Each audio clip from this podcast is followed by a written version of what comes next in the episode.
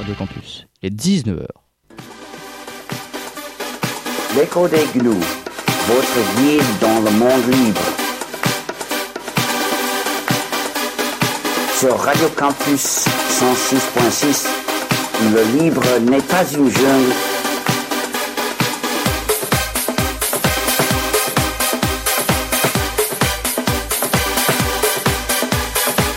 Le libre n'est pas une jungle comme le logiciel privateur. L'écho des gnous. Bonjour et bienvenue dans le 216e numéro de l'écho des gnous, l'émission qui vous explique l'informatique libre. Je suis avec Pierre, encore une fois en différé, qui est chez lui. Bonjour Pierre. Bonjour Alexandre. Et moi-même en direct de chez moi pour une émission enregistrée le vendredi 22 janvier pour diffusion le 24 janvier, le dimanche à 19h, comme d'habitude.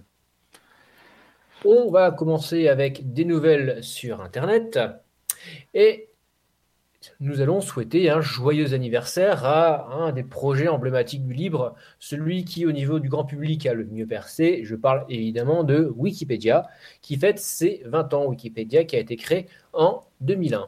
Ça n'avait pas été créé tout de suite avec l'ambition d'être euh, l'encyclopédie universelle euh, que l'on connaît maintenant, car euh, ce projet était dévolu à Nupedia, qui a été créé par Jimmy Wells et Larry Sanger en mars 2000.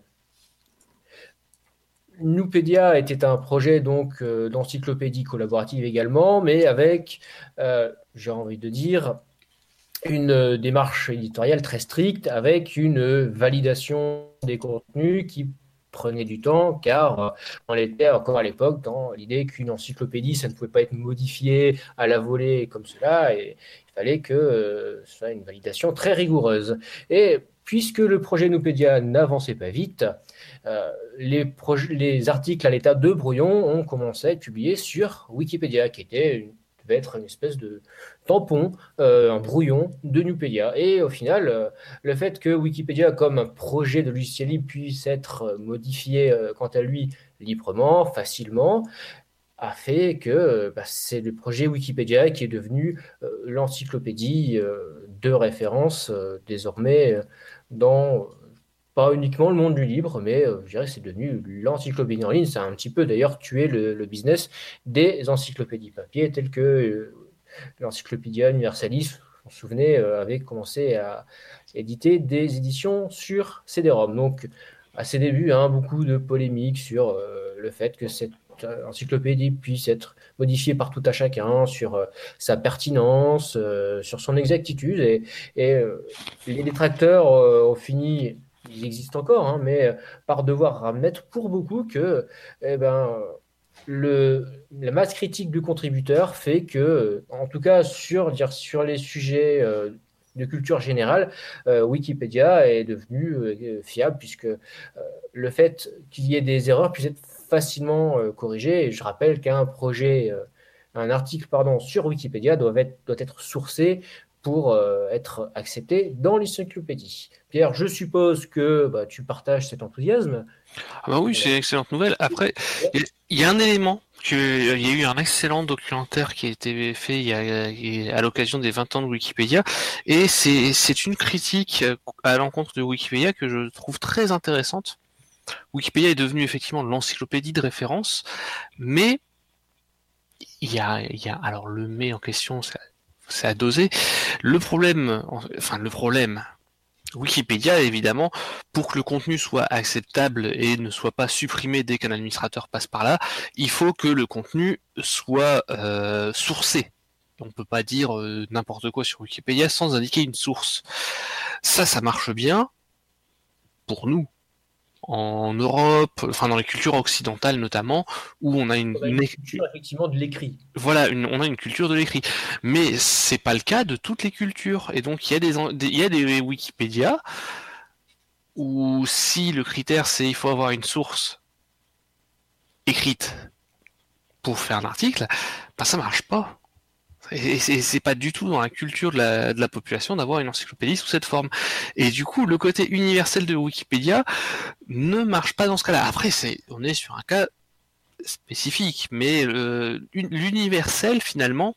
Oui, le principe même d'encyclopédie, hein, c'était. voilà, oui, on en revient. Occidental, voilà, c'est l'encyclopédie. On dit souvent de Diderot et d'Alembert, même si c'est pas forcément très exact, mais c'est un principe qui, voilà, qui, est européen euh, à la base. Donc effectivement, euh, ça demande à, être euh, adapté, je dirais, à d'autres cultures.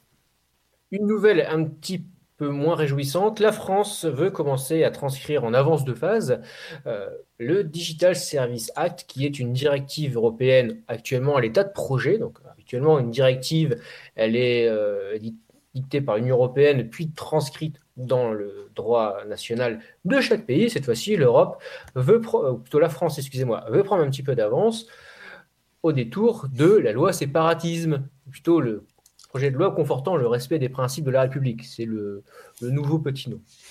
Donc, oui, vachement plus long.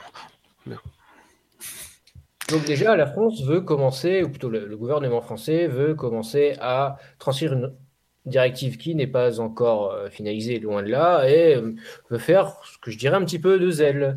Donc, comme d'habitude, hein, c'est euh, augmenter l'obligation de moyens pour les opérateurs, ou plutôt pour les, sociétés telles que Facebook, YouTube, Twitter, les entreprises de médias, médias de réseaux sociaux, pour... alors, le but à vous indiquer est toujours de plutôt louable, hein, c'est lutter contre la haine, le racisme. On, a vu ce que ça pouvait euh, donner euh, récemment, hein, euh, la haine en ligne. sauf que comme d'habitude, hein, donc ça va être de forcer les opérateurs à mettre en place du filtrage automatisé, donc avec, je dirais, quelque chose d'assez dissymétrique où les, les, opérateurs, les entreprises auront donc plus de, pouvoir pour pouvoir euh, censurer et pouvoir euh, filtrer.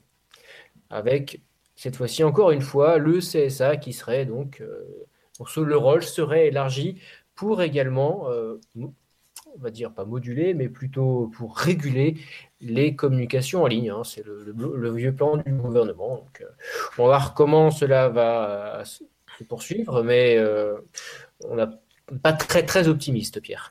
Non, pas très optimiste. Après, là où je trouve ça extrêmement rigolo, c'est que le le cadre européen aujourd'hui est assez clair avec euh, la LCN notamment qui font partie des fondements de donc c'est la, la LCN c'est la loi de confiance dans l'économie numérique hein. cette émission n'existait pas à l'époque donc euh, vous ne trouverez pas ça dans les archives de l'émission mais donc c'est une loi qui a été passée au début des années 2000, qui met tout un ensemble de règles, qui définit euh, beaucoup de choses.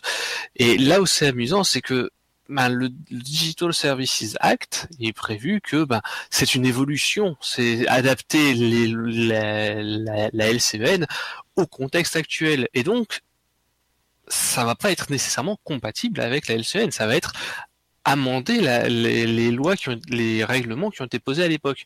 Là où ça va être rigolo, du coup, c'est que si la France anticipe le Digital Services Act, la France risque de se retrouver avec deux problèmes majeurs qui font que l'anticipation en question, elle me semble mal barrée.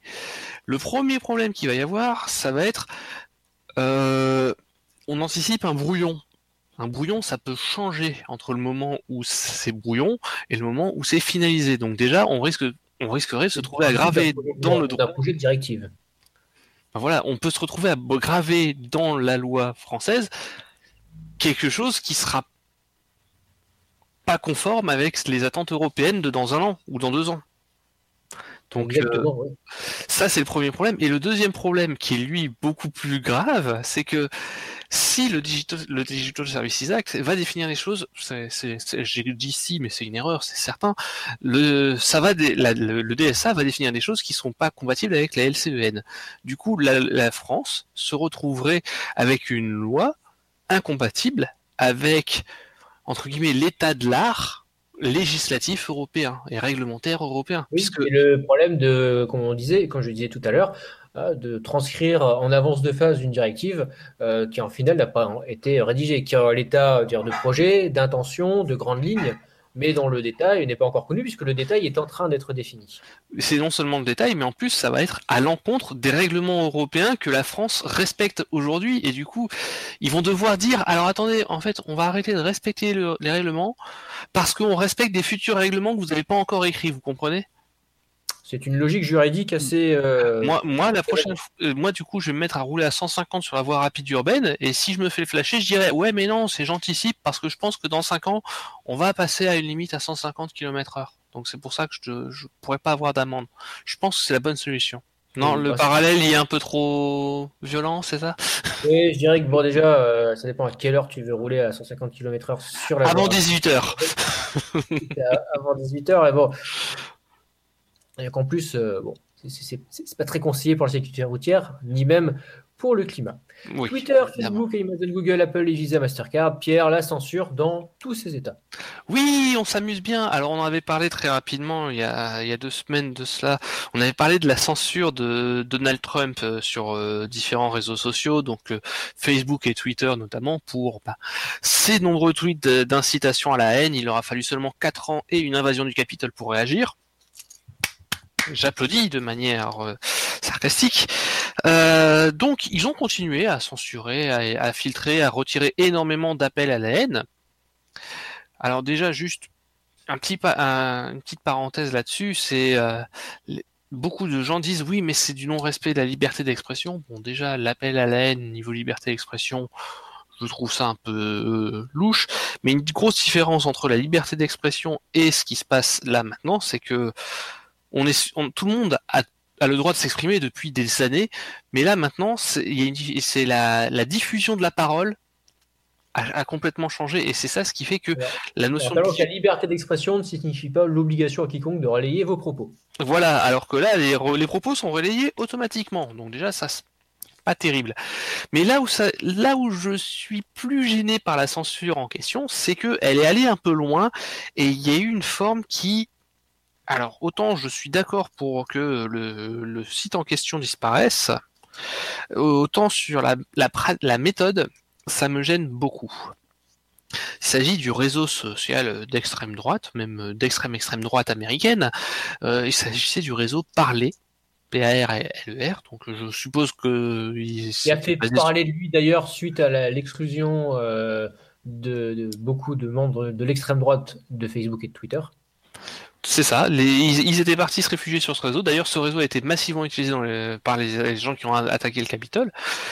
Et donc, le réseau s'est vu sanctionné assez brutalement. Alors, Google et Apple ont décidé de supprimer l'application parler de leur euh, App Store en disant c'est un non-respect de nos conditions d'utilisation dire, grand bien leur face. Ça démontre encore une fois que ben c'est c'est eux les seuls maîtres des applications sur euh, les smartphones, tablettes et autres, et donc ces appareils ne vous appartiennent pas, ils appartiennent à Google et Apple. Qui censure donc ce réseau social là-dessus? Pourquoi pas? C'est vrai que montrer des photos de, tablettes euh, Apple ou Google avec euh, du contenu euh, clairement antisémite, injurieux, etc., c'est sûr que ça fait pas la meilleure promotion du monde. Par contre, il y en a un qui a censuré parler, mais qui a été par contre lui extrêmement violent. Et là, par contre, ça me gêne énormément. C'est Amazon. Parce que parler était hébergé sur les serveurs de AWS, Amazon Web Services. Et là, ça me gêne. Un intermédiaire technique tel qu'Amazon n'a pas à faire ce genre de travail. Ben voilà. Un peu comme si OVH coupait euh, un site internet, coupait les serveurs euh, d'un service euh, pour des raisons. Sans que la justice n'ait dit ce service est, est, illégal, il faut le couper. Et là, la différence entre la modération, dirais, d'un forum ou d'une plateforme. C'est ça. Voilà, à l'inverse d'un rôle de fournisseur technique. C'est ça. Et là, je suis extrêmement embêté parce que du coup, Amazon a créé un précédent détestable puisqu'ils viennent de dire si en fait, ils vont donner des éléments encore euh, pour les politiques, pour créer des politiques justement, enfin pour créer des nouvelles lois, des nouveaux règlements, où un intermédiaire technique pourrait légitimement devenir responsable du contenu qui est hébergé sur son réseau, puisque Amazon l'a fait. Amazon a dit ah bah en fait on s'est rendu compte que euh, on hébergeait ce client-là et que il avait des choses quand même qui étaient contraires à nos règles, contraires aux règles de bah, effectivement appel à l'aide. Enfin, c'était immonde, c'est immonde comme réseau. Les captures d'écran qui en sont passées, c'est dégueulasse, mais c'était à la justice de trancher. Et là, c'est l'intermédiaire technique qui a tranché. Ça m'embête beaucoup plus. On reste aux États-Unis avec ah, un. Il me restait un dernier élément de censure. Allez, euh, Visa et Mastercard également ont joué de la censure récemment. Alors je comptais en faire une chronique un peu plus longue, mais euh, finalement tout a été dit par le, assez bien par Le Monde, donc euh, j'avais plus grand intérêt à en reparler. Mais juste pour résumer un petit peu l'événement, en décembre, un article est passé sur le New York Times euh, indiquant que euh, bah, des sites euh, pornographiques hébergeaient du contenu qui, qui est posté par des utilisateurs, donc si ça les amuse, mais dans l'eau il y avait des vidéos avec le consentement qui n'est pas forcément respecté, avec des personnes clairement en dessous de l'âge, etc. Ces contenus, parenthèse, on les trouve sur Twitter et Twitter quand, les victimes signalent, Twitter peut mettre des mois à, supprimer le contenu quand il le supprime. Parce qu'il le supprime pas forcément. Et donc, dans le cas du site pornographique en question, ce qui s'est passé, c'est qu'il y a eu un article sur le New York Times qui indiquait euh, ah euh, ils font ça, c'est des méchants, etc. Et du coup derrière, Visa et Mastercard ont dit ah ben on va couper l'autorisation pour ce site d'accéder à nos réseaux de paiement. Encore une fois, c'est à la justice de décider. Là, ce sont encore des opérateurs techniques tels que euh, les réseaux, pas des réseaux bancaires, mais des réseaux de, cartes. Euh, voilà, c'est eux qui ont décidé et ils ont un pouvoir tel que ben, rien n'a pu être fait euh, par, le réseau. Enfin, si, ils ont, décidé, ils ont pris un ensemble d'actions, mais c'était à la justice de décider. Et le dernier point que je trouve très important, l'article dans le New York Times a été rédigé par un journaliste proche d'associations chrétiennes, association chrétienne qui avait publié sur Twitter un message que je trouve fantastique, mais vraiment de, toute beauté, qui résume bien la situation et qui m'inquiète au plus haut point. Le message en question, c'était ils sont tombés face à la justice populaire, vivement qu'ils passent devant les cours de justice. Ok, très belle, euh, très belle mentalité, enfin, la, justice populaire de la droite chrétienne américaine. C'est ça. Je... rapidement, euh, une, une bonne nouvelle qui pourrait euh, arriver des États-Unis, c'est le retour de la neutralité du net aux USA suite au changement d'administration américaine, puisque Joe Biden a nommé Jessica Rosenworcel à la tête de la FCC. Tout à fait. Voilà, c'est euh, défense de la neutralité du net, euh, euh, lutte contre le. Bah, en fait, les États-Unis ont le même problème que nous, c'est la différence entre quelqu'un qui a Internet haut débit et un Internet bas débit, bah, que ce soit pour les études, pour le travail, c'est un non-respect de l'égalité, enfin c'est absence d'égalité des chances. Alors, il parle pas d'égalité des chances aux États-Unis, mais là, il parle notamment de homework gap, donc la fracture dans le, travail à la maison. Oui, bah, la, fracture numérique, hein, qui est un oui, oui, à la mode d'ailleurs euh, euh, chez nos décideurs politiques. On revient avec des nouvelles sur la vie privée. Après un premier morceau de musique, nous allons écouter Forget the Whale, You, Me, Talk Now. Vous écoutez l'écho des sur Radio Campus en 6,6 et campuslille.com.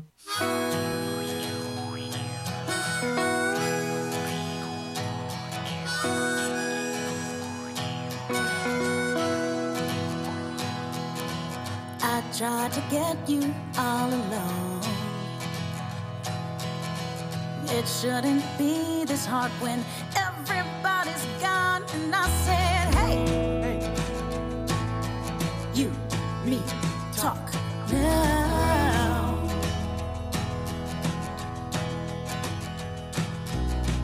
This little town has had its day.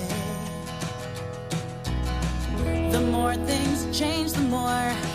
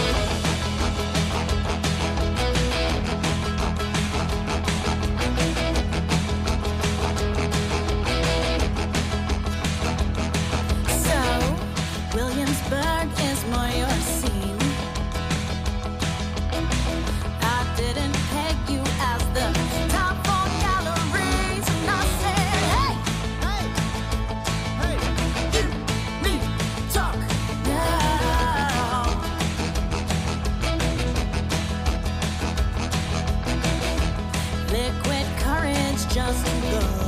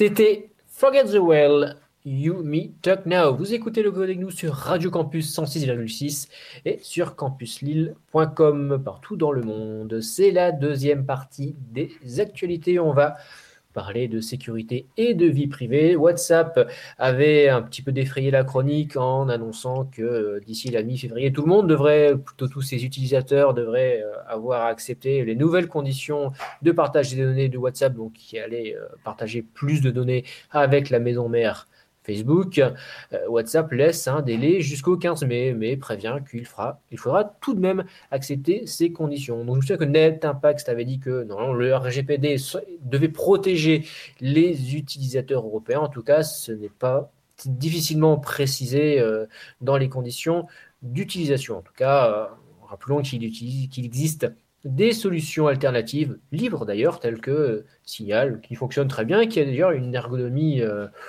comparable à celle euh, des autres euh, applications modernes et qui, comme WhatsApp, ne nécessite pas de créer un compte, mais euh, euh, permet de récupérer la liste de contacts à partir de ce que vous avez sur votre téléphone. On parle encore de données personnelles, de données personnelles intimes, puisque c'est euh, à propos d'une application euh, que Pierre et moi n'utilisons pas, euh, qui est une application qui s'appelle Flow, qui sert à suivre le cycle menstruel des femmes et donc également gérer leur période de fertilité pour celles qui désiraient être enceintes. Cette application avait donc annoncé qu'il ne partagerait pas les informations euh, concernant les données de santé des utilisateurs à des euh, entreprises tierces. On comprend bien que ça nécessite quand même de donner des, des informations euh, qui sont quand même sensibles hein, sur la, Un peu. voilà, sur, sur, sur, votre, sur, sur votre corps.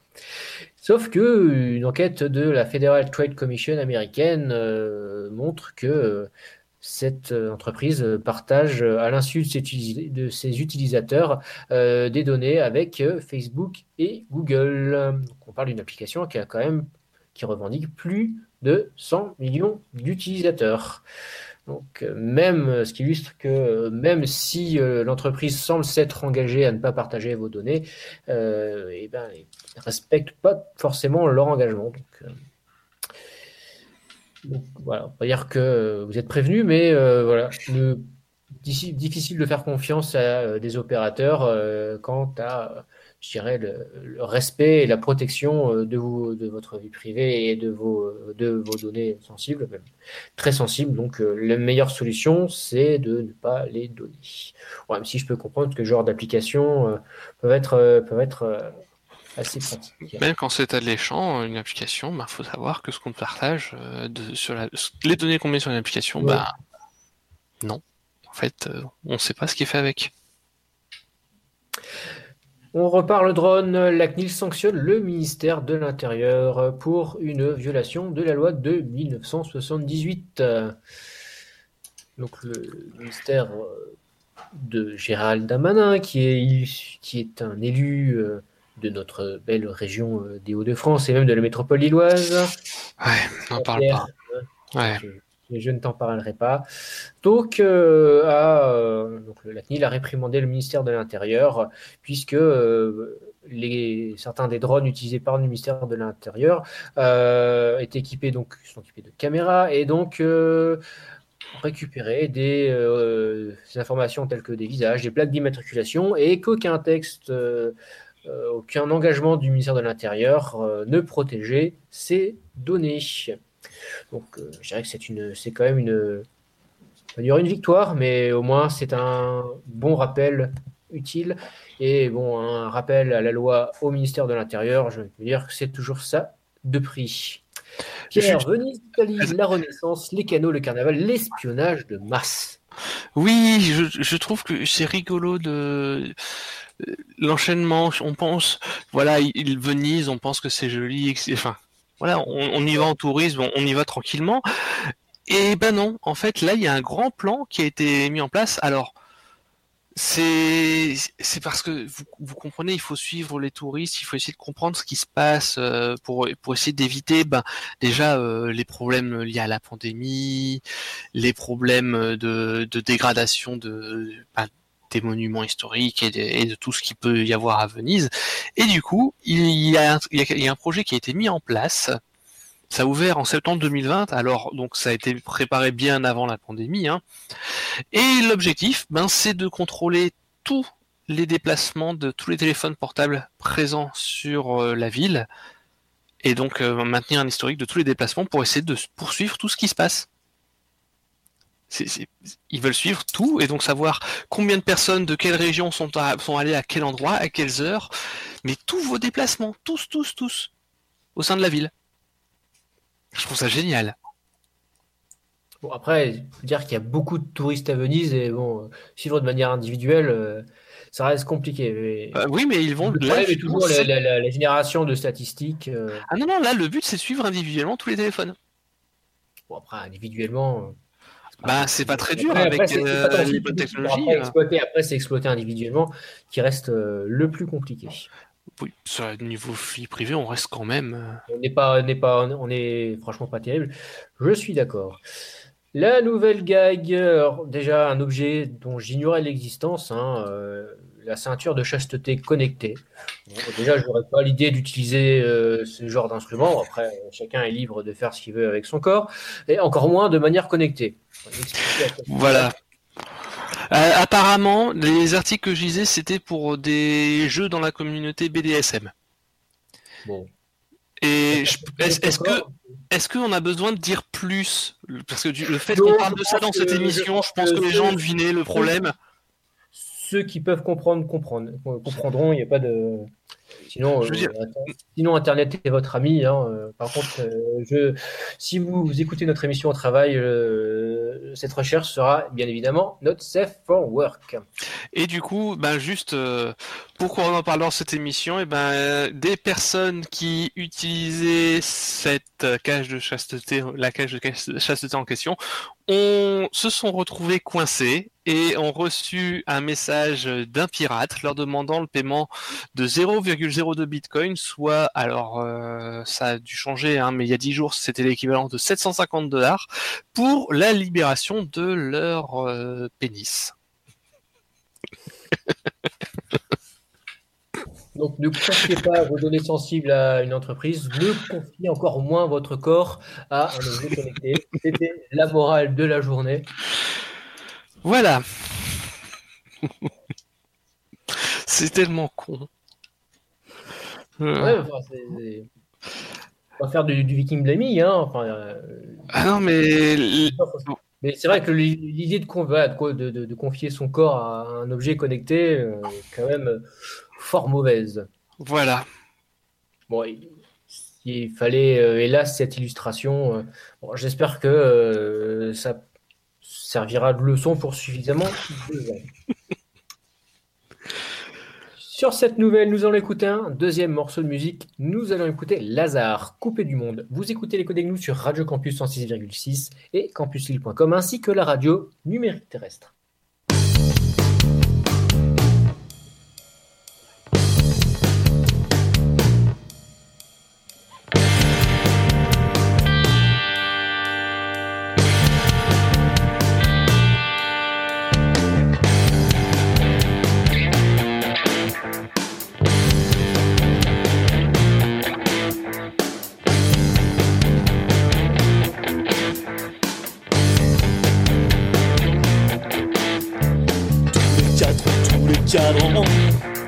Marquent la même heure. Les yeux rivés sur mon écran, sur mon opium. Ma coque, mon Nike, Qatar Airways, Visa Gazprom. Adrénaline et il me faut beugler en cœur. Voir le riz, c'est mourir, j'y pense en supporter. Des argentés, des argentins, au millium. débroussailler les Brésiliens au minimum. S'alcooliser jusqu'à la lie, jusqu'à pas d'heure.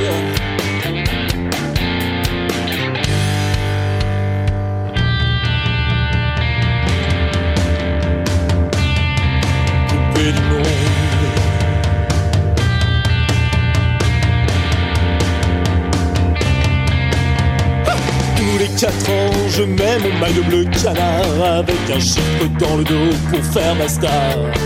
Je mets des drapeaux à ma fenêtre puisque j'ai droit pour l'occasion d'avouer que je suis fier d'être gaulois. Faites de la sueur et faites du fric, faites de la bière et faites pas chier avec la mort et la misère. La pollution, la corruption, l'exploitation, je m'en bats la rade pour la balle aille bien au fond. Coupé du monde.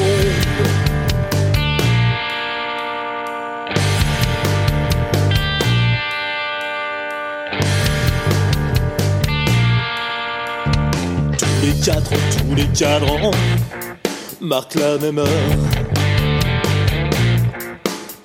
Des milliards d'yeux, un cerveau. Je cherche un homme se fout des soleils flous du grand barnum. Des hymnes faux beuglés en cœur.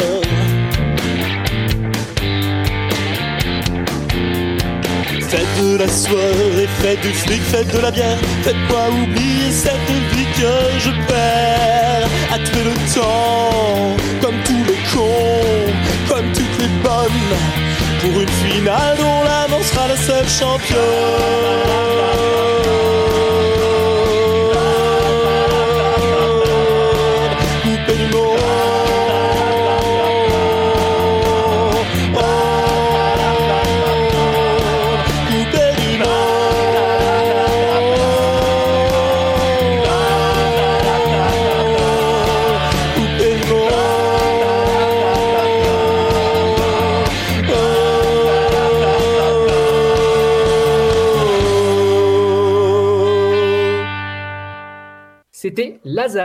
Coupé du monde. Vous écoutez les Codex Nous sur Radio Campus 106,6 pardon, et campuslille.com.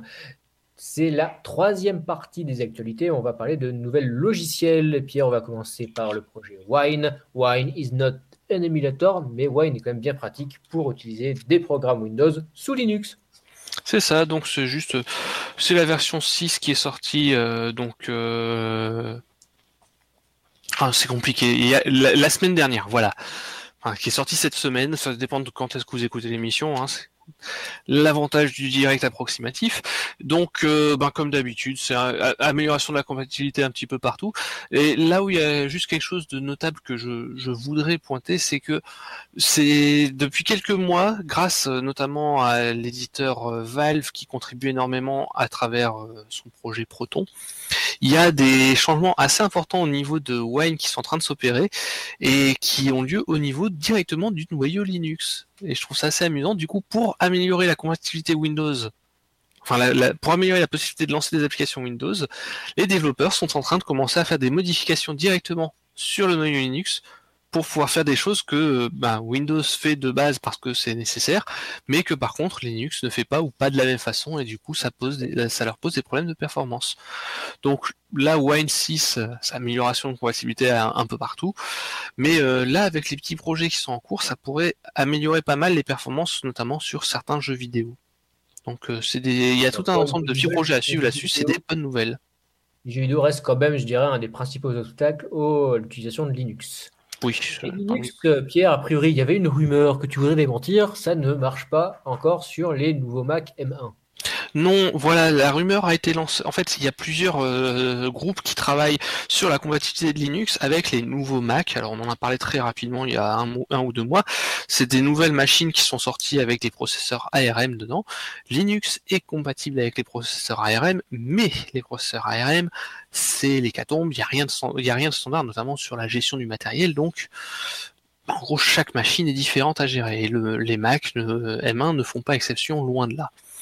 Là, un des groupes qui travaille sur la compatibilité Linux avec ce nouveau Mac a dit oui, on arrive à faire tourner un Ubuntu complet sur le Mac M1, c'est super, et ça a été repris dans la presse. Je voudrais juste noter deux choses. Le groupe en question, alors Linux est compatible, oui, mais pour l'instant, euh, c'est pas vraiment Linux, c'est le Linux tel que patché par eux, avec un ensemble de patchs qui ne sont pas encore euh, passés euh, dans le projet Linux réellement, petit bémol. Et surtout, gros bémol, euh, non, en fait, il gère même pas la moitié du matériel. C'est là, maintenant, là, en fait, c'est un Linux qui est capable de démarrer dessus, c'est très bien, qui affiche, l'affichage fonctionne, mais il n'y a pas la 3D, il n'y a pas le disque dur, il n'y a pas le Wi-Fi, il n'y a pas le Bluetooth. Donc euh, affirmer ah, ça marche complètement dessus, non. Non, le, Noyau, le, noyau fonctionne. C'est ça, non, mais c'est très limité. Il y, a un noyau, une interface graphique, mais. L'USB fonctionne. Ah, il y a quand même l'USB. Ah ben oui, comme ça, mais enfin, c'est extrêmement limité, quoi. Ça, ça marche pas, quoi. C'est un mensonge. Elasticsearch et Kibana passent sur une licence non libre en réaction au comportement d'Amazon qui, en réponse, décide de forquer les projets. Oui, je trouve ça extrêmement rigolo. Donc Elasticsearch euh, et Kibana sont deux projets de la même entreprise, Je crois le nom. Et donc euh, Elasticsearch notamment, c'est une base de données euh, alors qui était libre. Ils ont décidé il y a une dizaine de jours de cela, ils ont ils ont annoncé un changement de licence puisque le, code leur appartient entièrement.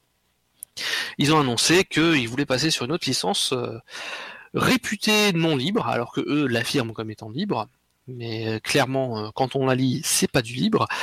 Et ils ont décidé de changer cette licence, notamment à cause du comportement de gros hébergeurs cloud, surtout un qui s'appelle Amazon, qui euh, en permanence ben, respecte la licence, mais ils considèrent qu'ils violent la licence. En fait, en fait, ils respectent la licence de logiciel libre, mais ça les embête parce que, ben, vous comprenez, ils diffusent le produit et ils en profitent et ils réutilisent notre le nom alors qu'en fait leur produit c'est pas vraiment le, produit, c'est le produit avec des modifications de chez eux. Et du coup, ils sont pas d'accord avec le fait que, que, Amazon se soit servi du projet en ayant profité du fait que ce soit un projet libre. Ah, c'est dans la définition d'un projet libre, hein, c'est que tu peux utiliser pour faire ton logiciel et euh, le, le rebadger à ton nom. Ça, bah oui, c'est dans la définition. Mais du coup, ils sont pas d'accord. Du coup, ils ont fait une, ils ont fait une modification pour passer sur une licence elle-même qui est non libre. Et, donc en réaction, Amazon a pris le code libre et a décidé de faire un fork. Moi, moi je libre, on peut partir de la branche euh, qui était libre et faire un ah fork. bah oui, oui, tout à fait. Naturel. Oui, mais je trouve la situation particulièrement ridicule. C'est juste pour ça. Je trouvais ça extrêmement drôle. Alors, je sais pas ce que ça va donner du coup. Hein. la, petite guéguerre va continuer entre les deux. Euh, moi personnellement, c'est pas un projet que j'utilise ni que je porte dans mon cœur, donc ça me va. Ça me pose pas de problème moral. Mais par contre, pour la défense quand même d'Elastico, c'est vrai que les grands géants comme Amazon enfin les grands géants du cloud ont tendance à prendre des projets libres, à mettre euh, leur petite sauce dessus et à le vendre tel quel, alors que euh, bah, en face le projet libre, alors là c'était pas forcément le cas d'Elastico, mais le projet libre peut ne pas avoir les fonds pour se développer et quasiment mourir alors qu'ils peuvent avoir des tonnes d'utilisateurs. Mais euh, c'est que c'est un petit peu pas dire du paraditisme, mais bon. Bah oui. Mais ça reste le problème du libre et là bah, la solution, c'est que bah, ça va, ça part en guéguerre entre les deux. Je sais pas. Et là, si, Amazon force, du coup, ils vont devoir bâtir le même, le, même le projet pour continuer à le faire évoluer. Oui. Bon, après, je sais, on sait qu'Amazon a quand même euh, beaucoup de développeurs compétents pour le faire, donc, euh, mais ça va leur quand même euh, leur coûter des moyens. Alors peut-être qu'ils pensent y trouver leur compte. Je suppose. Une dernière nouvelle assez amusante, Linux 5.12, donc le noyau, sera compatible, pourra fonctionner sur une Nintendo 64, Pierre. Oui, oui, il y a eu une tentative il y a quelques années qui. Connaissez Linux sur le PlayStation 3 Oui, oui, ça, ça, ça, c'est Il y a longtemps. Hein. Ah, 64, c'est encore plus vieux. Ah bah oui, ça fait 24 ans, 25 ans. Et donc, euh, en fait, il y avait déjà eu un port il y a quelques années qui n'avait pas été maintenu, qui n'avait pas été intégré dans le noyau, etc. Et là, quelqu'un a décidé, euh, bah, à, la, fin du mois de décembre, sur son temps personnel, de faire un port Linux de la, sur Nintendo 64 et surtout de s'assurer à ce que ce soit intégré dans le noyau. Et donc maintenant, ben, officiellement, ça marche. Ils arrivent à avoir le, un Linux qui fonctionne sur la Nintendo 64. Alors, ça gère pas forcément bien tout le matériel, enfin le matériel est extrêmement limité. Il y a des éléments qui sont assez spécifiques, mais bon, il y a que 4 mégaoctets de RAM, donc on va pas faire forcément grand chose avec. Mais je trouve ça assez amusant. Et puis ça C'est permet. comme les, ceux qui ont ressuscité le Minitel euh, sur Internet. Voilà, oui, c'est de l'explo technique c'est ça. Et du coup, je trouvais, je trouve du coup, que, comme c'est indispensable, ben on ne pouvait pas ne pas en parler. Après, voilà, c'est un explo technique. On retrouve Pierre et une déguicalisation après un troisième morceau de musique. Nous allons écouter Rude, Call Inside. Vous écoutez les codes nous sur Radio Campus 106,6 et campuslille.com.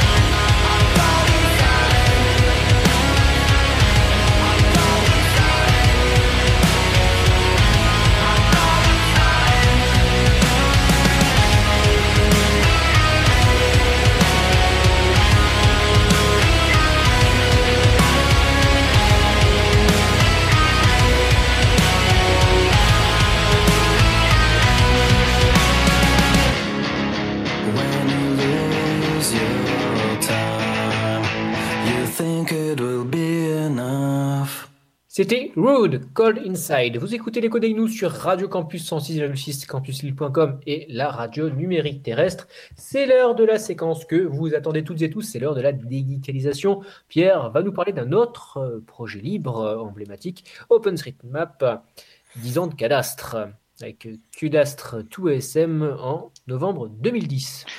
Oui, alors d'habitude je fais pas trop ça. C'est un, un auto-anniversaire puisque en fait Cadastre OSM c'est un projet. Alors je vais, faire sa petite histoire, mais c'est le, le pro- un projet que j'avais écrit à l'époque qui a servi. avec un, commence par un Q comme cute. C'est ça, qui avait permis de faire la conversion du cadastre, donc euh, les données du cadastre euh, que tout le monde connaît, hein, le, le service gouvernemental en France, enfin, du, tré- du trésor public, et donc qui a servi à convertir des données du cadastre sur OpenStreetMap, ce qui fait qu'aujourd'hui OpenStreetMap en France est rempli de bâtiments de, sur l'ensemble des villes du territoire. Alors, et du coup, je vais raconter un petit peu l'histoire d'OpenStreetMap et du cadastre, en tout cas de cette époque-là. Donc c'était en, en 2000, euh, avant 2010, euh, c'était vers 2008 ou 2009, il y a, on a tout d'abord eu l'autorisation au sein de la communauté OpenStreetMap d'utiliser le cadastre comme fond euh, d'image à partir duquel dessiner les rues des villes. Donc c'est-à-dire que J'ai participé à, à l'époque. Il y avait certains coins de, de, de ma ville que j'avais euh, décalqués pour faire le tracé des rues. Tout à À fait. l'époque où euh, OpenStreetMap, donc il y a 10 ans, le projet était encore euh, on va dire, très incomplet, était en, en phase de construction et il n'y avait pas, euh, je dirais, la, la richesse euh, des cartes qu'on peut avoir désormais. Tout à fait. Donc moi aussi à l'époque, euh, enfin j'ai commencé OpenStreetMap avant et j'avais fait de la cartographie à vélo, donc ça c'était très rigolo. Mais j'avoue que le faire assis tranquillement chez soi, c'était quand même vachement plus facile. Et donc euh, ben même pour, enfin à l'époque, donc avec le cadastre en, fond euh, calque, j'avais commencé, j'avais fait euh, un certain nombre de kilomètres carrés de la métropole lilloise tranquillement depuis chez moi à, décalquer l'ensemble de- des rues. C'est une activité qui existe encore aujourd'hui j'en parlerai après, mais c'est une activité qui, qui reste extrêmement importante pour les nouvelles rues, les nouveaux quartiers, puisque on continue d'artificialiser les sols, on continue de construire des nouveaux quartiers, des nouvelles rues, et ben il faut quand même encore les indiquer sur OpenStreetMap, ils vont pas apparaître par magie. Mais ce qui manquait par contre là-dedans, c'était les bâtiments. Et j'avais fait du décalcage de bâtiments à la main à l'époque, c'était la mort. Parce que autant une rue, on fait 3 points, on a fait euh, 1 km, un bâtiment, on fait 4 points, on a fait euh, 100 mètres carrés. C'est un peu plus compliqué. Et du coup, ce qui s'est passé en 2010, c'est un contributeur OpenStreetMap sur DMX qui a commencé à dire Eh, mais en fait, euh, je me rends compte que quand on fait imprimer le cadastre, si on bidouille les paramètres d'impression, on se retrouve avec un PDF tout blanc, mais qui pèse 4-5 mégaoctets. Et dans les 4-5 mégaoctets, ben en fait, on a les données vectorielles de l'ensemble de la ville. Alors, il n'y a pas Pierre euh, dans l'accord pour utiliser les données d'OpenStreet, enfin du cadastre dans OpenStreetMap, le fait que ce soit un import manuel et qu'on n'ait pas le droit d'utiliser des scripts d'import? Tout à fait. Et on en reparlera justement, mais c'est effectivement, ça a été une, règle primordiale, le fait que ce ne soit pas automatique, et à aucun moment d'ailleurs cela n'a été automatisé. Ce qui s'est passé par contre, c'est qu'à partir du moment où cet utilisateur a trouvé cette faille, il, il a continué, il avait fait un script qui automatise la conversion des données du cadastre en fichier OpenStreetMap. Mais en aucun cas ça n'automatise l'import. Ça a juste automatisé le fait de dessiner. Et ça te donne un fichier énorme à partir duquel derrière tu dois prendre les bâtiments que tu veux que, tu veux importer et importer ces bâtiments là et les corriger et rajouter des informations de nom de rue, de nom de, de commerce, etc. Donc c'est un import qui reste encore euh, manuel derrière. Et donc à l'époque aussi, donc euh, en novembre 2000, en novembre 2010, ben, ce script ne me convenait pas complètement parce qu'il y avait des problèmes de performance et je pense pouvait, pensais qu'on pouvait ajouter des choses. Et du coup, j'avais travaillé sur ma propre version, euh, ben, donc euh, surtout plus performante, qui était Cadastre OSM.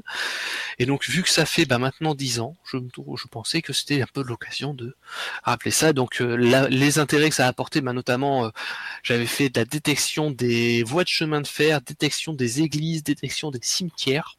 Je m'étais beaucoup amusé, c'était des soirées très joyeuses. La détection des cimetières, c'était détecter les croix. Là, actuellement, tu vois, euh, ça cadrerait bien avec l'époque de l'année et également avec les restrictions en cours. hein. Oui, si, ça- peut amuser les gens. Mais donc aujourd'hui encore, donc là, euh, je suis passé, euh, ben, j'ai fait un peu d'OpenStreetMap tout à l'heure. Il y a même pas, euh, il y a même pas deux heures, j'ai fait de l'OpenStreetMap. Euh, je suis allé faire des courses euh, pas très loin d'ici et je me suis rendu compte que j'étais dans un endroit. Quand j'ai regardé la carte, ça correspondait plus exactement parce que la carte, ben, les données dataient des premiers imports massifs que j'avais fait à partir de données du cadastre en 2010-2011 et c'est là où n'importe qui peut contribuer à OpenStreetMap et c'est très très important, c'est une contribution primordiale. Ça nécessite même pas de créer de compte. Vous allez sur le site d'OpenStreetMap. si si c'est un quartier que vous connaissez mettons c'est à côté de chez vous, vous regardez et vous faites ah tiens, il manque un bâtiment. Et ben vous allez sur OpenStreetMap, donc je le, je le fais en live pour vraiment retrouver exactement le geste à faire. On, on va sur un quartier euh, où on sait qu'il y a une erreur, on fait on, on repère l'erreur, on fait clic droit, ajouter une note ici, et on dit euh, je pense qu'il y a une erreur ici, il manque une maison. Ah en fait le nom de rue a changé, ah en fait la dénomination de rue a changé, ce qui a été le cas massivement il y a quelques mois. On peut contribuer à OpenStreetMap ou en changeant le nom d'un commerce aussi, tout simplement. C'est C'est-à-dire, bah, il y a beaucoup de turnover dans les enseignes, euh, un square est apparu. euh, Et, et il suffit vraiment juste, si, si vous ne voulez pas créer de compte, d'ailleurs, vous, vous n'avez pas besoin de rajouter de bâtiments sur... euh, Enfin, rajouter des bâtiments pardon, sur OpenStreetMap, ça reste une tâche assez compliquée. hein, Il y a des tas d'automatismes pour l'extraction depuis le cadastre, mais ça reste quand même une tâche complexe. C'est pas pour le débutant d'OpenStreetMap. Du coup, ce que vous pouvez faire quand vous voyez des bâtiments qui manquent, vous faites clic droit, ajouter une note, il manque des bâtiments ici. Et euh, ben moi, je vais, je passe régulièrement pour essayer de repérer les trucs qui manquent, euh, pour essayer de repérer les notes et essayer d'en corriger quelques-unes. Donc, n'hésitez pas à euh, essayer de faire ça. C'est la meilleure contribution que vous puissiez faire OpenStreetMap. Merci Pierre pour cette digitalisation et pour ta contribution à OpenStreetMap et pour euh, bah, tes Pour avoir pour pourri la carte pendant des voudraient- Pour les gens qui voudraient euh, eux aussi contribuer à ce beau projet qu'est OSM. C'était l'écho des gnous 216 enregistré le vendredi 22 janvier 2021 pour diffusion le dimanche 24 à 19h. On se retrouve dans deux semaines le dimanche 7 février, toujours de chez nous, parce que on, va pas se leurrer, la situation ne devrait pas s'arranger. Donc ce sera l'écho des gnous 217 euh, à 19h sur Radio Campus 106,6 et campuslille.com. Il nous reste plus qu'à vous souhaiter une bonne fin de week-end. On se quitte en musique avec Shin Brooks, You. Au revoir à tous. Salut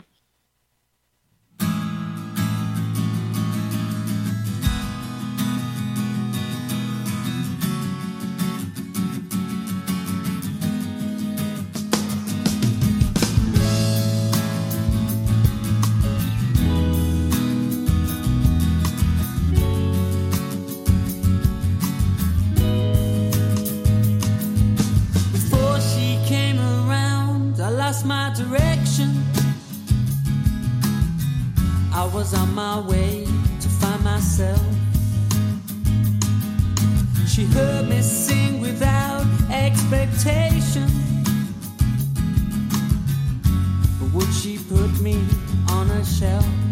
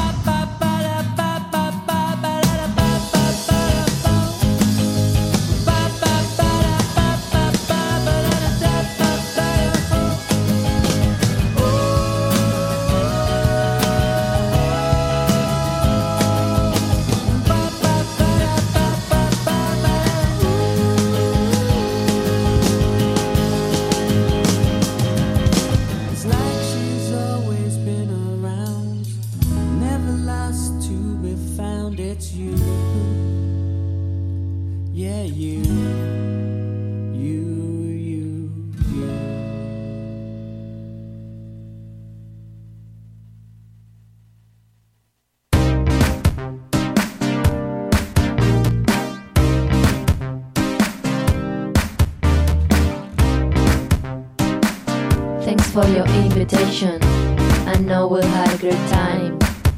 But I'm not going to your party tonight. I'm sick, I'm infected.